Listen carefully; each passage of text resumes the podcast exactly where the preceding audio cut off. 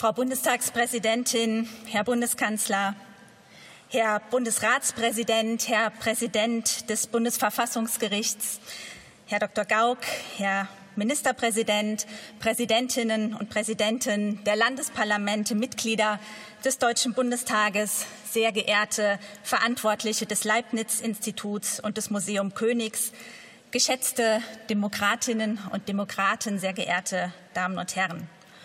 Heute, vor 75 Jahren, begann an diesem Ort mit dem Zusammentreten des Parlamentarischen Rates die Erfolgsgeschichte unseres Grundgesetzes und unserer bundesdeutschen Demokratie.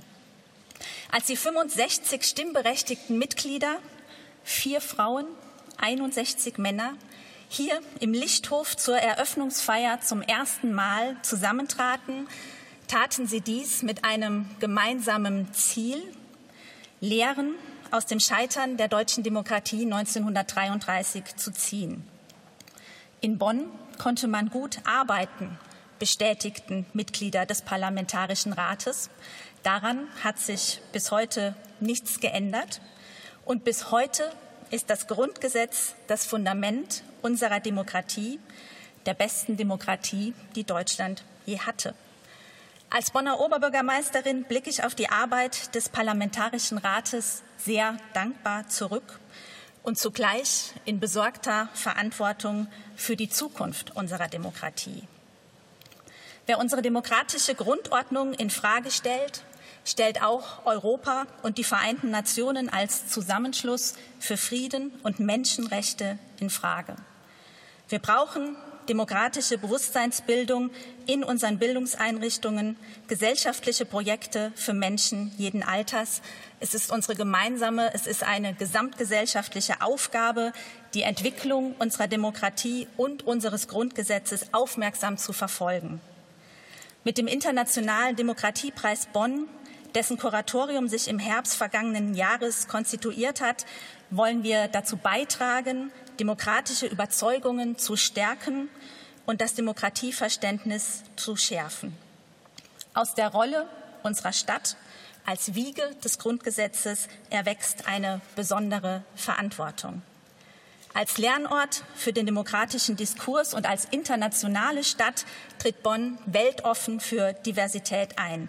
Wir Bonnerinnen und Bonner hoffen, so zu Frieden und Freiheit in einem starken Europa beitragen zu können. Als Oberbürgermeisterin liegen mir Nachhaltigkeit und der Zusammenhalt der Stadtgesellschaft am Herzen. Mit wachsender Sorge und auch als Kuratoriumsvorsitzende des Internationalen Demokratiepreises Bonn ist es auch die demokratische Bewusstseinsbildung, die ein Teil meiner politischen Zielsetzung ist. Denn nur wer weiß, welche Rolle unser Grundgesetz für die Entwicklung unserer Demokratie hat, wer den Wert unserer Verfassung für unser Miteinander als Gesellschaft kennt, kann die Gefahren antidemokratischer Bestrebungen beurteilen. Alle demokratischen Kräfte müssen hier zusammenarbeiten. Die Mitglieder des Parlamentarischen Rates haben um manchen Artikel gerungen, beispielsweise als es um die Gleichberechtigung der Geschlechter ging. Demokratie ist nicht einfach. Der Diskurs fordert. Einheit in Vielfalt ist aber auch als fester Bestandteil unseres föderalen Systems Basis unserer freiheitlichen demokratischen Grundordnung. Auch heute muss uns klar sein, der Austausch von Argumenten und das Finden von Kompromissen ist unabdingbar für die Demokratie. Wir Demokratinnen und Demokraten müssen diesen Diskurs, aber auch den Kompromiss immer wieder pflegen. Wer dies in Frage stellt, missachtet die erfolgreiche Arbeit der verfassungsgebenden Versammlung unseres Landes für uns und für nachfolgende Generationen. Ich danke dem Deutschen Bundestag, Ihnen, sehr geehrte Frau Bundestagspräsidentin, und allen, die mit ihrer Anwesenheit heute hier in Bonn zeigen, dass Demokratie eine Herzensangelegenheit ist, die Aufmerksamkeit braucht. Dass dies zum 75. Geburtstag Jahrestag der Eröffnungsfeier am historischen Ort und in der Stadt ausgerichtet wird, die die ersten vier erfolgreichen Jahrzehnte der deutschen Demokratie als Bundeshauptstadt diente, das erfüllt uns Bonnerinnen und Bonner mit ganz besonderer Freude. Ganz herzlichen Dank.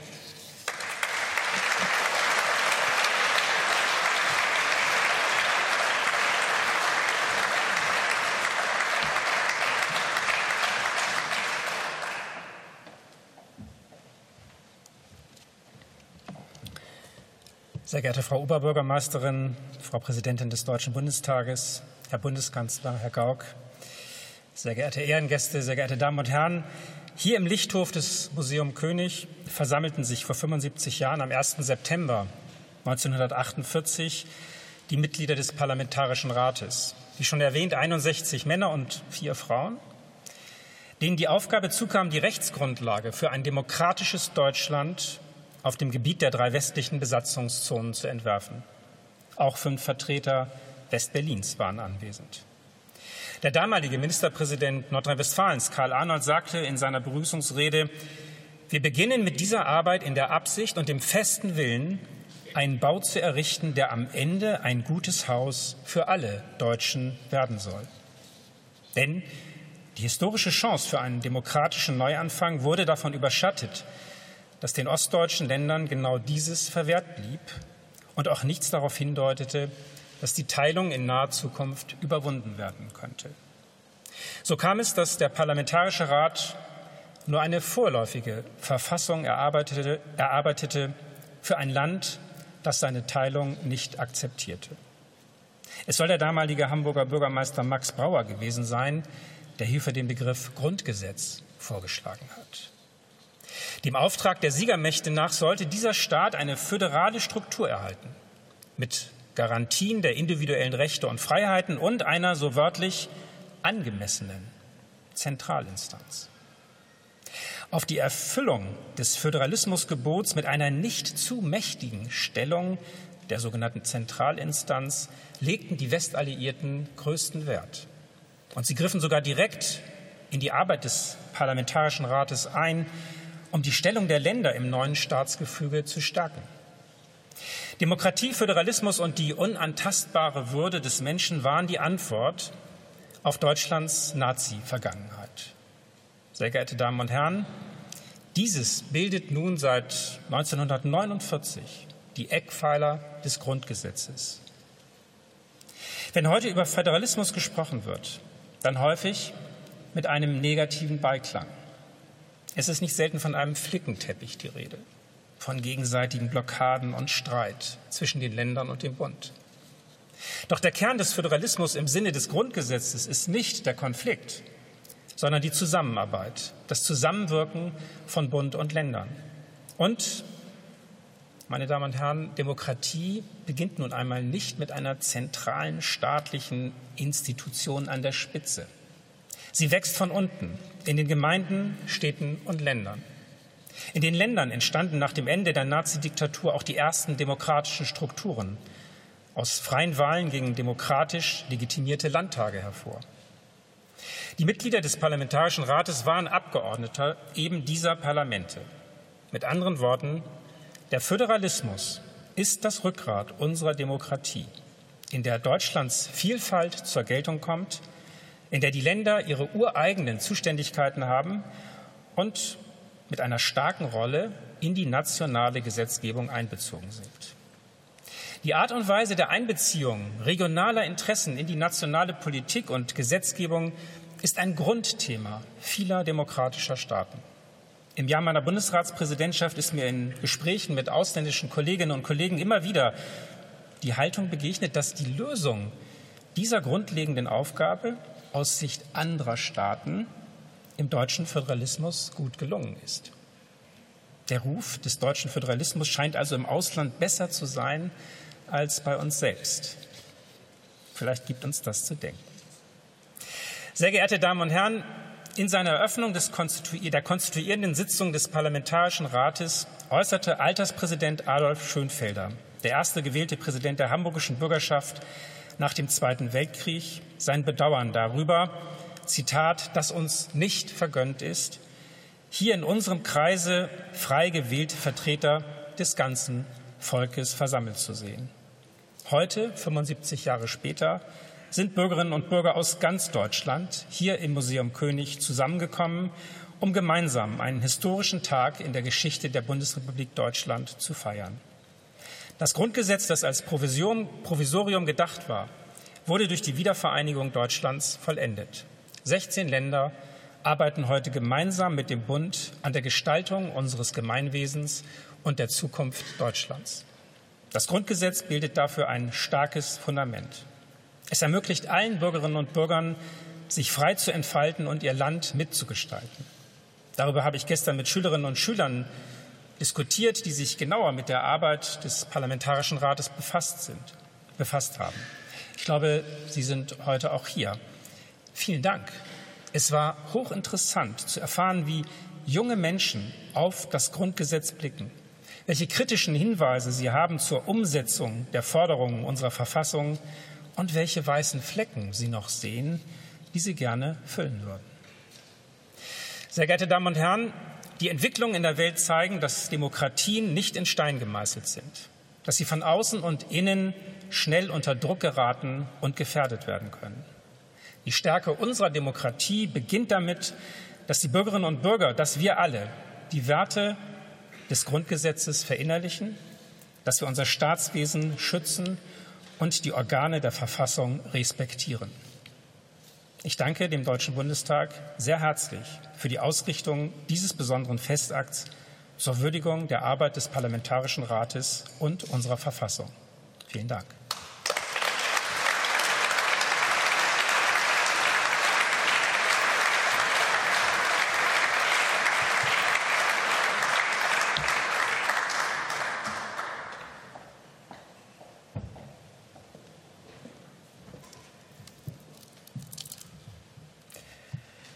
Lieber Herr Gauck, Herr Bundeskanzler, Herr Bundesratspräsident, Herr Präsident des Bundesverfassungsgerichtes, Herr Ministerpräsident Wüst, liebe Kolleginnen und Kollegen aus den Landtagen und dem Bundestag, sehr geehrte Frau Oberbürgermeisterin, sehr geehrter Herr Professor Scherber, sehr geehrter Herr Grüter, sehr geehrte Damen und Herren.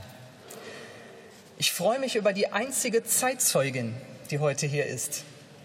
Sie hat sich kein Stück verändert, im Gegensatz zum Grundgesetz.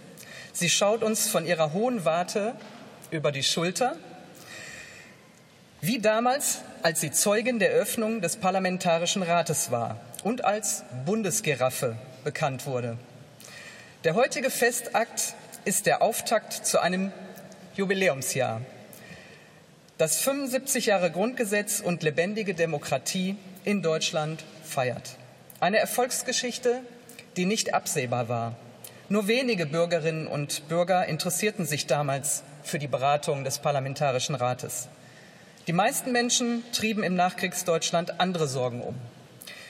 Vielen war die künftige Verfassung gleichgültig.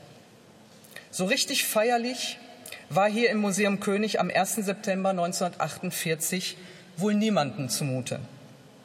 Es war der späteste Termin, den die westlichen Alliierten den elf Ministerpräsidenten für den Zusammentritt einer verfassungsgebenden Versammlung gesetzt hatten. Ein sinnfälliges Datum.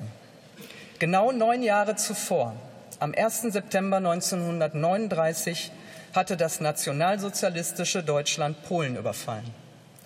Der deutsche Angriffs- und Vernichtungskrieg verwüstete Europa, forderte mehr als 60 Millionen Opfer und führte zum Menschheitsverbrechen Holocaust.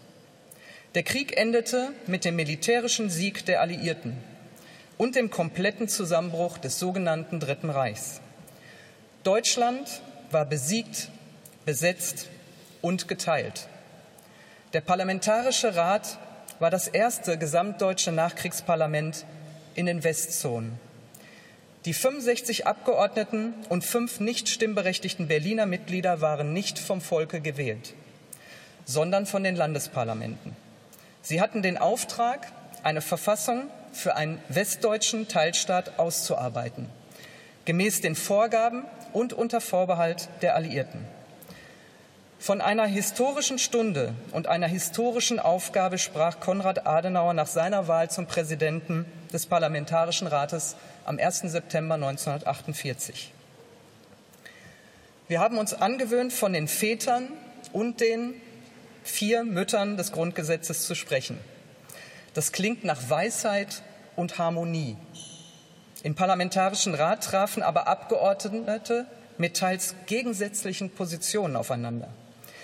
Nicht alle stimmten dem Grundgesetz am Ende zu. Es gab Konflikte, an denen das Vorhaben fast gescheitert wäre. Man stritt um die Ausgestaltung des Föderalismus, um die Stellung der Kirchen und nicht zuletzt um das Wahlrecht.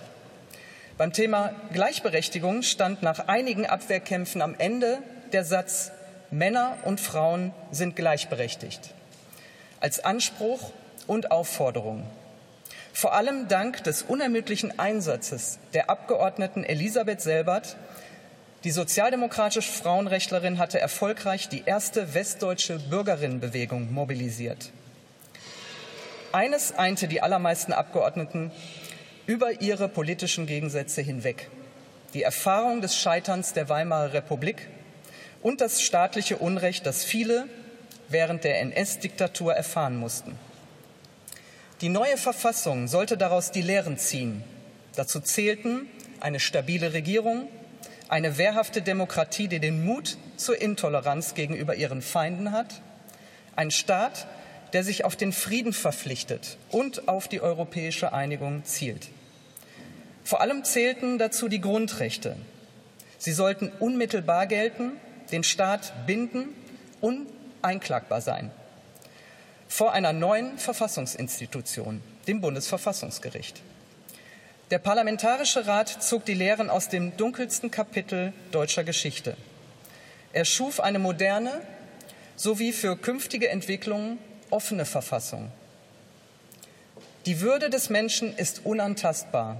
So lautet Artikel 1 Absatz 1 des Grundgesetzes. Ein Satz, der einen absoluten Anspruch formuliert. Aus der Erfahrung der totalen Verneinung der Menschenwürde heraus.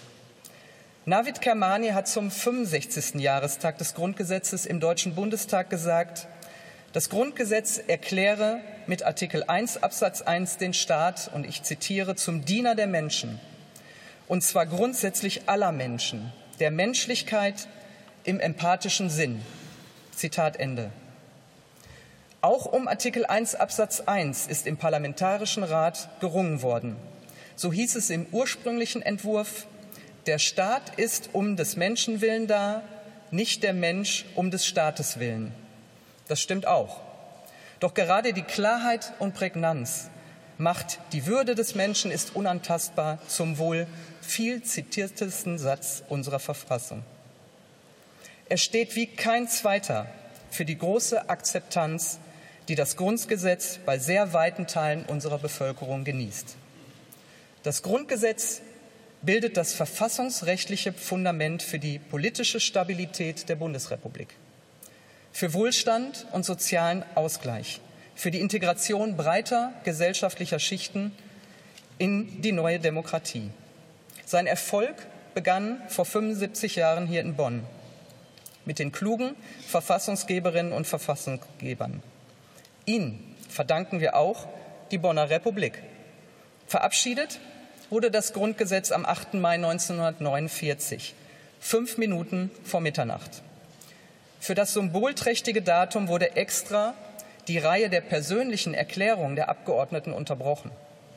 Dieser Neubeginn sollte noch auf den vierten Jahrestag der deutschen Kapitulation fallen. Auf den Tag, an dem Deutschland von, den, von der nationalsozialistischen Diktatur befreit wurde. Doch frei waren nicht alle. Die Deutschen im Westen hatten das Glück der Chance zum demokratischen Neubeginn und sie haben sie genutzt eine Chance für den Deutschen unter sowjetischer Besatzung und SED-Machthabern verwehrt blieb. Die Menschen in der DDR spürten spätestens im Juni 1953, was die Grundrechte in ihrer Verfassung wirklich wert waren. Freiheit und demokratische Selbstbestimmung wurden ihnen vorenthalten, bis sie sich beides 1989 selbst erkämpften. Sie machten damit den Weg frei um der Präambel des Grundgesetzes folgend die Einheit in Freiheit zu vollenden. Wir können heute dankbar und stolz zurückblicken. Aus dem Provisorium Grundgesetz ist eine Erfolgsgeschichte geworden, die weithin geschätzte Verfassung unseres Landes. Das Grundgesetz stand Pate für die Verfassung vieler junger Demokratien weltweit. Sein erster Satz eröffnet die Europäische Charta der Grundrechte. Wir leben in einer stabilen Demokratie, um die uns so manche beneiden, in Freiheit und Sicherheit. Wir haben allen Grund, den Erfolg zu feiern, aber keinen Anlass, selbstgerecht zu sein. Die große Mehrheit in diesem Land ist von der Demokratie als Staatsform überzeugt. Dennoch sind nicht wenige unzufrieden damit, wie sie funktioniert, weil sie sich andere Ergebnisse erwarten, weil sie sich vom politischen Personal enttäuscht fühlen oder unsere Debatten im Bundestag, im Parlament und in der medialen Öffentlichkeit als abgehoben erlebt werden. Und weil sie stärker mitreden wollen. Bei einigen ist die Unzufriedenheit in Entfremdung und Verachtung umgeschlagen. Vielleicht waren wir, die Mehrheit der Demokratinnen und Demokraten in diesem Land, lange zu selbstgewiss. Wir haben uns nicht vorstellen können, dass politischer Extremismus wieder salonfähig wird. Unsere freiheitliche Demokratie ist keine Selbstverständlichkeit. Sehr geehrte Damen und Herren, unser Grundgesetz ist eine kluge Verfassung, die sich bewährt hat. Das Grundgesetz kann unsere freiheitliche Demokratie aber nicht gegen die Erosion ihrer Werte schützen. Das können nur wir selbst. Wenn wir einstehen für die Freiheit, auch die Freiheit derer, die anders denken, wenn wir zur Entscheidung der Mehrheit immer das Recht der Minderheiten mitdenken. Wenn wir die Institutionen unserer Demokratie achten und verteidigen. Parteien und Parlamente sollten neue Wege ausprobieren, um mehr Menschen einzubeziehen, wie zum Beispiel den Bürgerrat, den der Deutsche Bundestag jetzt einberufen hat. Abgeordnete und Parteien müssen das Gespräch mit den Bürgerinnen und Bürgern suchen, mit einer Sprache, die verstanden wird und die nicht ausgrenzt. Ich habe das bereits in meiner Antrittsrede betont. Zugleich braucht es unverrückbare Grenzen. Wir müssen zusammenstehen, wenn jene, die mit Hass und Lügen, Verachtung die Werte Leben, unseres Zusammenlebens untergraben wollen. Die ein Land wollen, in dem die Würde des Menschen eben nicht unantastbar ist. Und das werden wir nicht zulassen. Die Freiheit, ich zu sein, das ist der großartige Vorzug der freiheitlichen Demokratie, den wir viel zu oft für gegeben nehmen. Der Deutsche Bundestag hat zusammen mit dem Bundesrat und dem Haus der Geschichte Schülerinnen und Schüler eingeladen, unter diesem Motto einen neuen Blick auf das Grundgesetz zu werfen. Und die Ergebnisse der Workshops sind heute hier im Museum König ausgestellt. Sie sind eine Einladung zum Gespräch über Erwartungen, Hoffnungen und Herausforderungen. Und ich danke wirklich allen Beteiligten, vor allem Ihnen, den jungen Menschen aus Potsdam und auch aus, Euskirchen. Sie haben wirklich engagierte und kreative Beiträge geliefert. Herzlichen Dank dafür.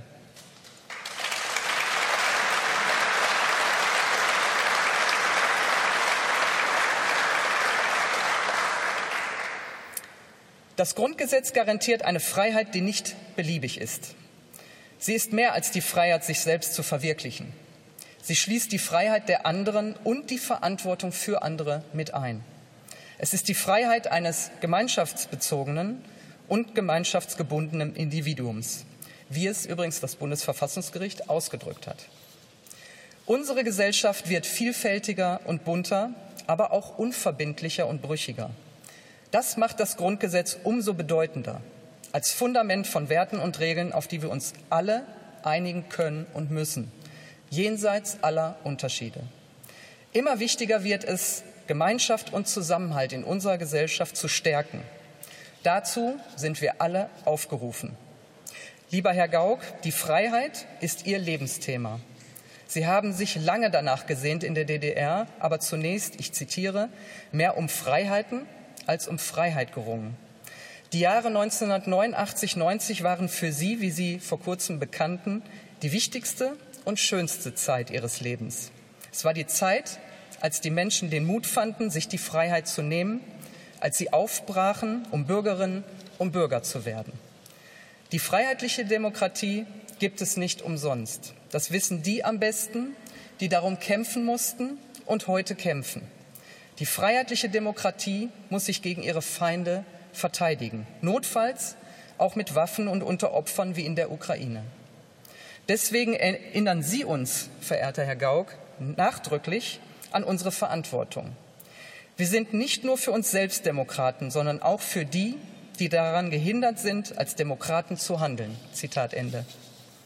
Vor allem müssen Freiheit und Demokratie gelebt werden, um lebendig zu bleiben das Fundament unserer freiheitlich-demokratischen Gesellschaft zu sichern, liegt in unserer Hand, damit dieses Land auch zum 100. Geburtstag des Grundgesetzes in guter Verfassung ist. Sehr geehrte Damen und Herren, ein wichtiger Punkt noch zum Abschluss. Herzlichen Dank an alle Beteiligten dieser Feierstunde, ganz besonders an alle, die diese Veranstaltung mit großem Engagement vorbereitet haben und durchführen.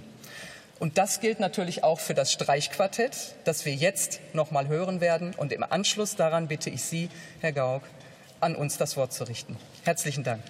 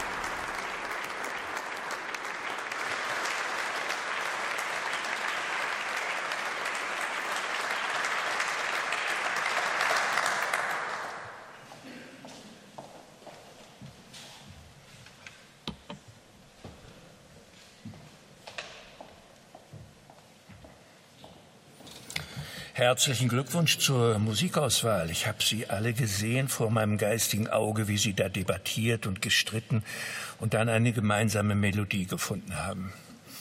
Sehr geehrte Frau Bundestagspräsidentin, sehr geehrter Herr Bundeskanzler, Herr Bundesratspräsident, sehr geehrter Herr Präsident des Bundesverfassungsgerichtes, sehr geehrter Herr Ministerpräsident, sehr geehrte Frau Oberbürgermeisterin, verehrte Abgeordnete, meine Damen und Herren, es ist mir eine besonders große Freude und Ehre, heute bei Ihnen sein zu dürfen und mit Ihnen gemeinsam zu feiern, diese Wiedererrichtung der Demokratie in Deutschland.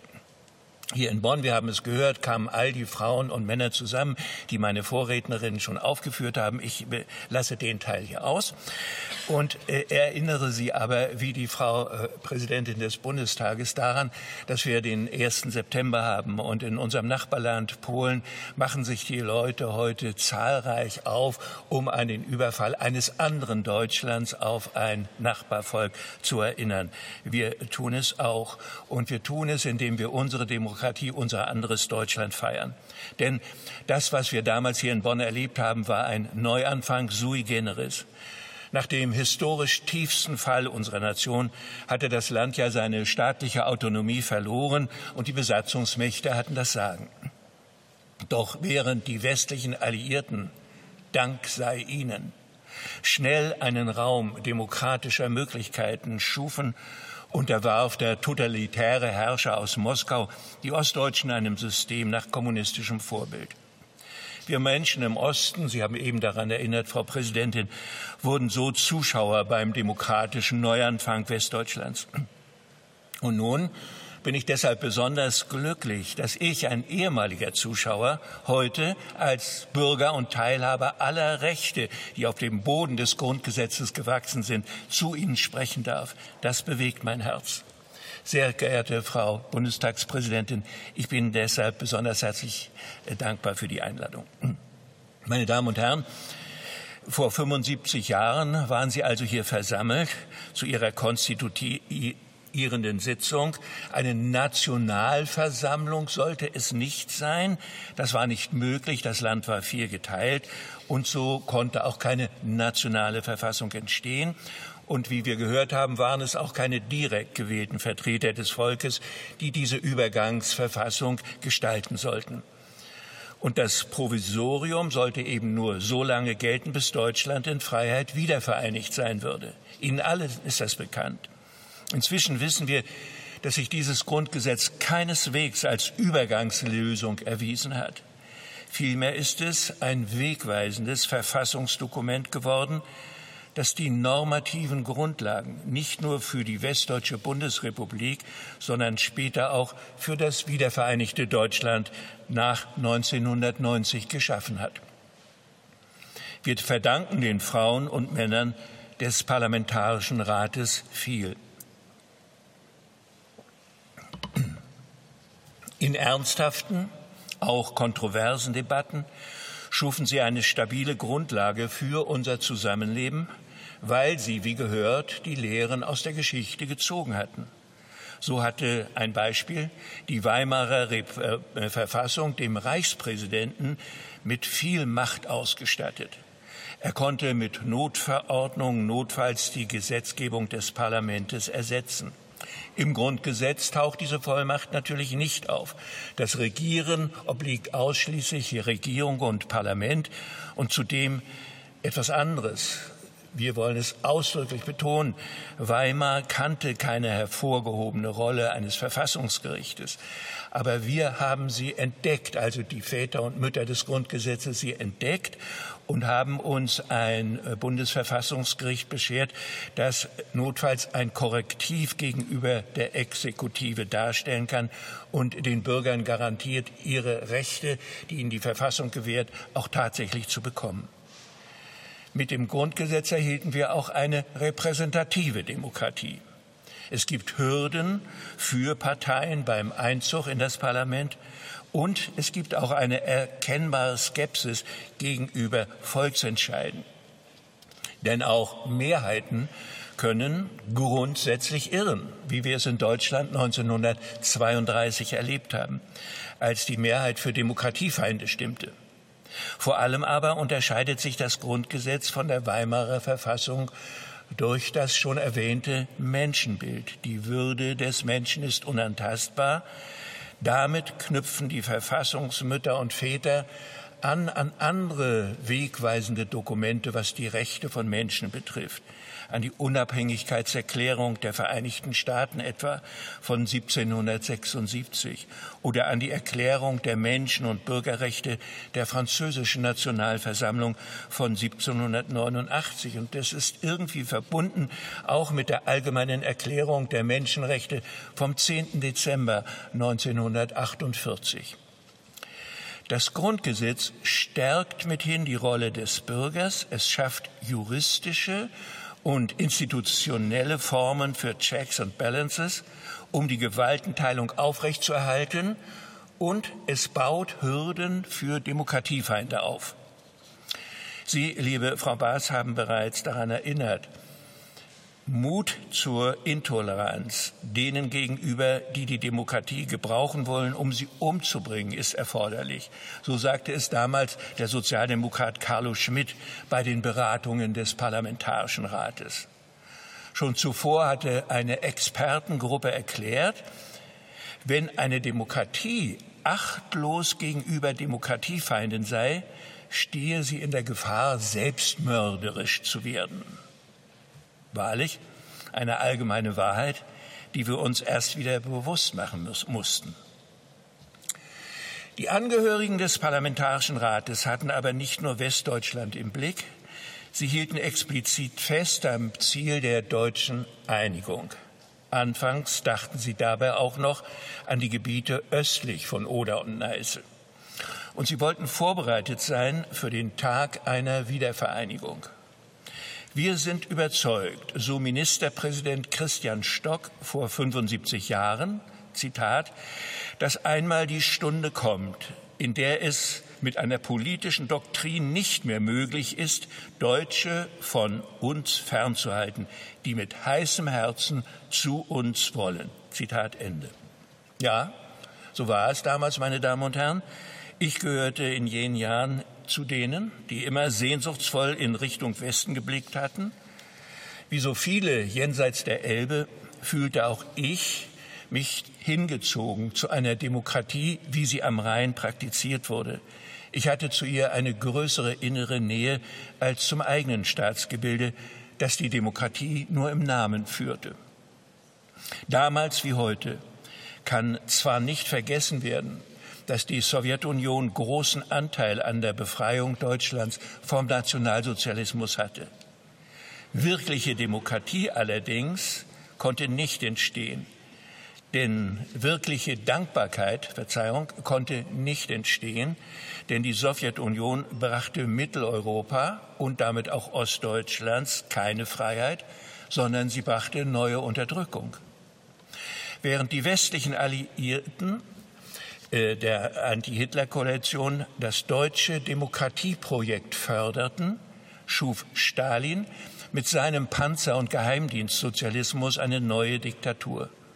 Panzer sicherten dem Moskauer Kommunismus eine zu lange Existenz. Sterben musste er dann doch, auch wegen seines systemischen Legitimationsdefizits. Erst vor wenigen Wochen haben wir an die mutigen Frauen und Männer erinnert, die vor 70 Jahren in den Tagen um den 17. Juni 53 herum in der ganzen DDR für Freiheit, Demokratie, für Recht und die deutsche Einheit auf die Straße gingen.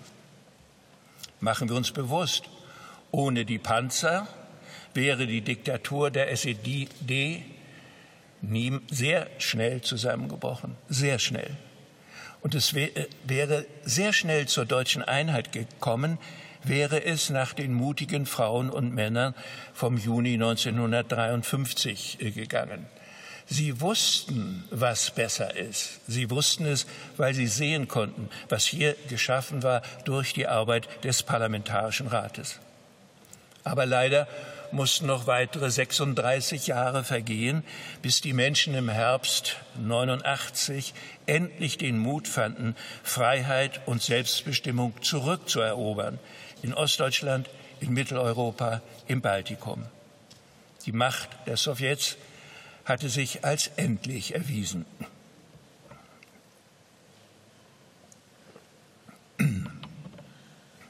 Und mit dem Grundgesetz lag nach der friedlichen Revolution nun ein ganz konkretes Angebot auf dem Tisch, zu dem sich dann auch große Teile der ostdeutschen Bevölkerung hingezogen fühlten. Auch wenn viele meiner ostdeutschen Freunde gerade in der Bürgerrechtsbewegung vor der Einheit gerne eine ausführliche Verfassungsdebatte gehabt hätten, und äh, ich hielt sie damals auch für sinnvoll, habe ich diese Position letztlich doch verlassen und äh, ich habe sie respektiert, aber dann noch aus praktischen Gründen abgelehnt, denn eine bessere Verfassung als das Grundgesetz kann ich mir nicht vorstellen. Und die konnte ich mir auch damals nicht recht vorstellen. So können wir mit Dankbarkeit feststellen, dass der Parlamentarische Rat auf Grundlage des Entwurfs des Verfassungskonvents von Herrn Chiemsee ein Dokument verabschiedet hat, das sich wegen seiner normativen Kraft als eine ganz stabile Grundlage für das Zusammenwirken und Zusammenleben unseres Volkes erwiesen hat. Es hat das Individuum, seine Würde und seine Rechte an die erste Stelle gerückt. Und es hat nach den Jahren der Menschenverachtung einen öffentlichen Raum geschaffen, der all denen eine echte geistige und politische Heimat bietet, die auf der Basis der neu bekräftigten Werte leben wollen und wollten. Auf dieser Grundlage ist daher so etwas entstanden das ich Daseinsgewissheit nennen möchte. Eine Daseinsgewissheit, die nicht national begründet ist. Sie basiert vielmehr auf Rechten und Werten, die wir mit den ganz unterschiedlichen Menschen in unserem Land und mit anderen Völkern teilen. Eine solche Verfassung, meine Damen und Herren, ist es wirklich wert, verteidigt zu werden. Die eine Verfassung, die wir haben, die wollen wir behalten und schützen. Wir sehen ihren Wert. Aber was ist mit der Umsetzung? Zwei Jahre nach Verabschiedung des Grundgesetzes stellte die politische Denkerin Hannah Arendt fest, es sieht so aus, Zitat, es sieht so aus, als ob sich die Deutschen nun, nachdem man ihnen die Weltherrschaft verwehrt hat, in die Ohnmacht verliebt hätten. Sie flüchteten in eine eigentümliche Teilnahmslosigkeit und Gleichgültigkeit, um sich mit der Vergangenheit nicht mehr auseinandersetzen zu müssen. Das besiegte Deutschland musste erst einen schwierigen Prozess der Selbstbefragung und auch Trauer durchlaufen, um neue Handlungsfähigkeit zu gewinnen und Vertrauen nicht nur bei den Partnern, sondern vor allem auch zu sich selbst neu aufzubauen. Wie schwierig und langwierig derartiges ist, erleben wir augenblicklich immer noch in den neuen Bundesländern in einem anderen Zusammenhang. Nicht wenigen Bürgern fällt es schwer, eigenverantwortliche Teilhabe tatsächlich zu leben. Sie begnügen sich mit der Rolle von Zuschauern oder von außenstehenden Kommentatoren. Wir wissen es längst, aber ich möchte es noch einmal wiederholen. Die Weimarer Republik scheiterte ja nicht an ihrer Verfassung. Sie scheiterte daran, dass es zu wenige Demokraten gab. Wenn über die Hälfte der Wähler nicht demokratische Parteien wählt, kann keine Demokratie überleben. Deshalb sollten wir uns immer neu bewusst machen, Unsere Verfassung gibt uns eine sichere Grundlage. Wie weit sie aber im Sinne von Freiheit, Demokratie, Menschenrechten und Frieden genutzt hängt, hängt von den Bürgern ab. Eine Demokratie braucht den selbstbewussten und den eigenverantwortungsbereiten Bürger, der den Raum, der ihm zur Gestaltung gegeben ist, auch gestalten will und zu gestalten weiß. Sie braucht den Bürger, der den Staat nicht nur als Fürsorgeinstitution begreift, der ihn gegen möglichst alle Risiken im Leben absichert, sondern der sich selbst zum Mitgestalter des Gemeinwesens erklärt, Der Staat, die Demokratie, das sind wir. Der Staat und die Demokratie können nur so funktionsfähig, so effektiv, tolerant, lebens- und liebenswert sein, wie wir es gestalten. Sehr geehrte Damen und Herren, die Sie hier versammelt sind, Sie wissen das alle. Ich spreche ja von einer schönen Wahrheit. Doch gleichzeitig leiden wir darunter, dass zu viele Menschen sich diese Wahrheit eben nicht zu eigen machen. Ja, wir leben in einer Zeit, wir haben schon darüber gesprochen, die geprägt ist von verschiedenen Erschütterungen.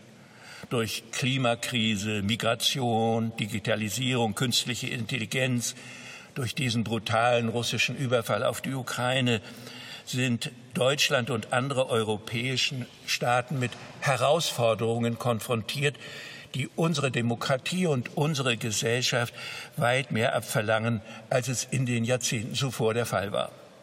Bei vielen Bürgern haben sich Unsicherheit und Angst breit gemacht. Die Polarisierung ist gewachsen, die Skepsis gegenüber der Demokratie ebenso. Ist also unser System noch imstande, die Vielzahl der Probleme zu lösen? So fragt man.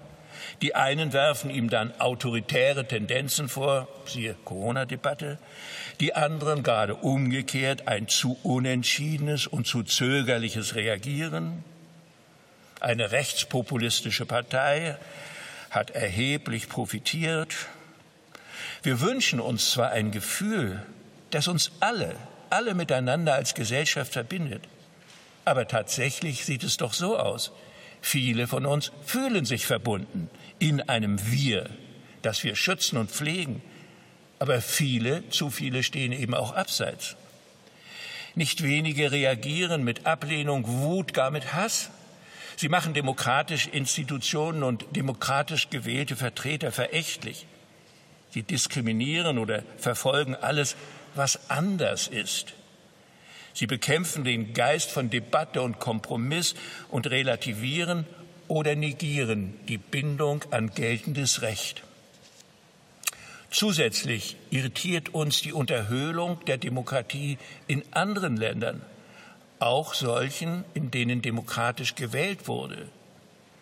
Wir erleben die Einengung der Meinungsfreiheit und der Medienvielfalt, sehen Eingriffe in die Autonomie des Rechts. Wir sehen nationalistische und fundamental, äh, fundamentalistische Narrative, die sich in bestimmten Gesellschaften breit machen und sogar demokratisch gewählte Staatsführer, die das Recht missachten. Ja, wir erleben durchaus, wovor der Parlamentarische Rat warnte. Die Freiheit kann aus der Freiheit heraus abgeschafft werden.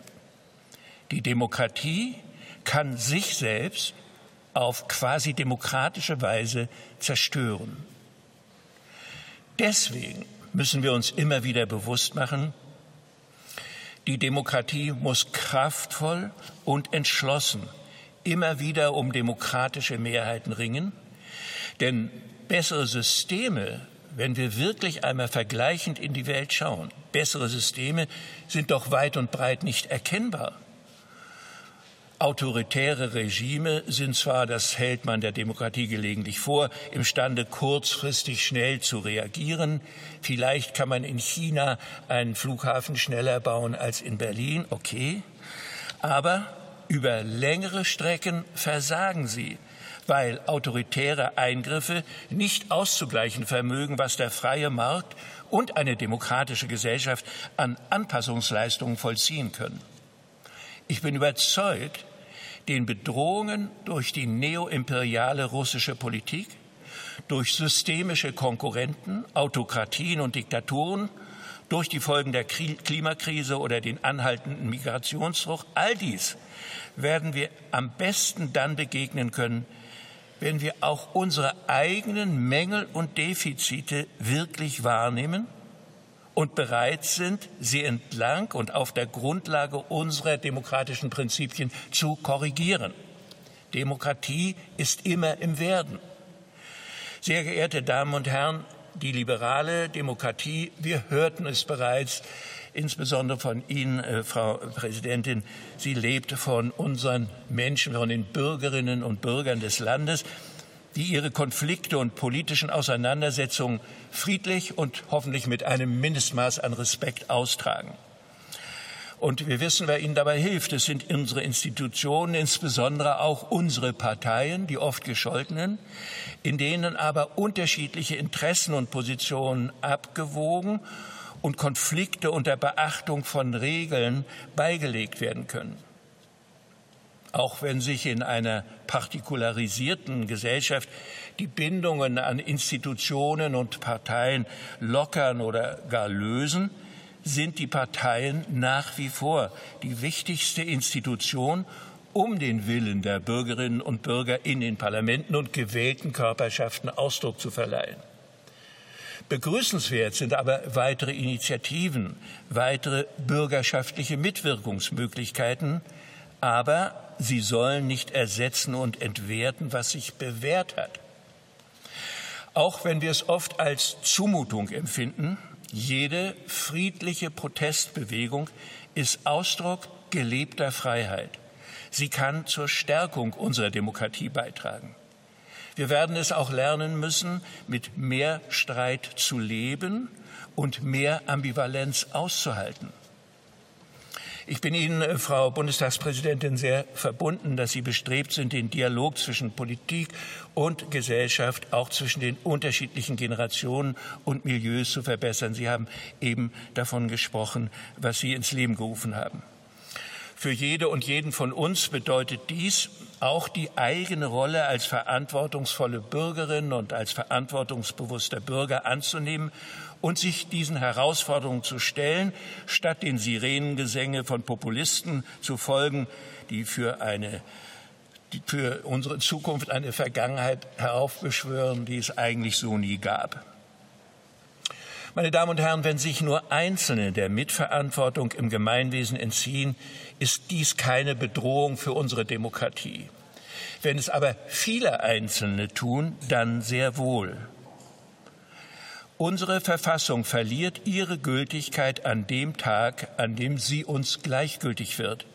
So hat es Bundespräsident Steinmeier kürzlich beim Festakt in Herrenchiemsee ausgedrückt. Deswegen gilt es, die Bereitschaft beständig wachzuhalten, die Verantwortung für das Grundgesetz, die die Verantwortung, äh, das Grundgesetz in unsere Hände legt. Wir haben sie anzunehmen.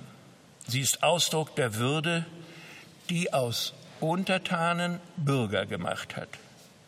Es ist klar, alles steht und fällt mit uns.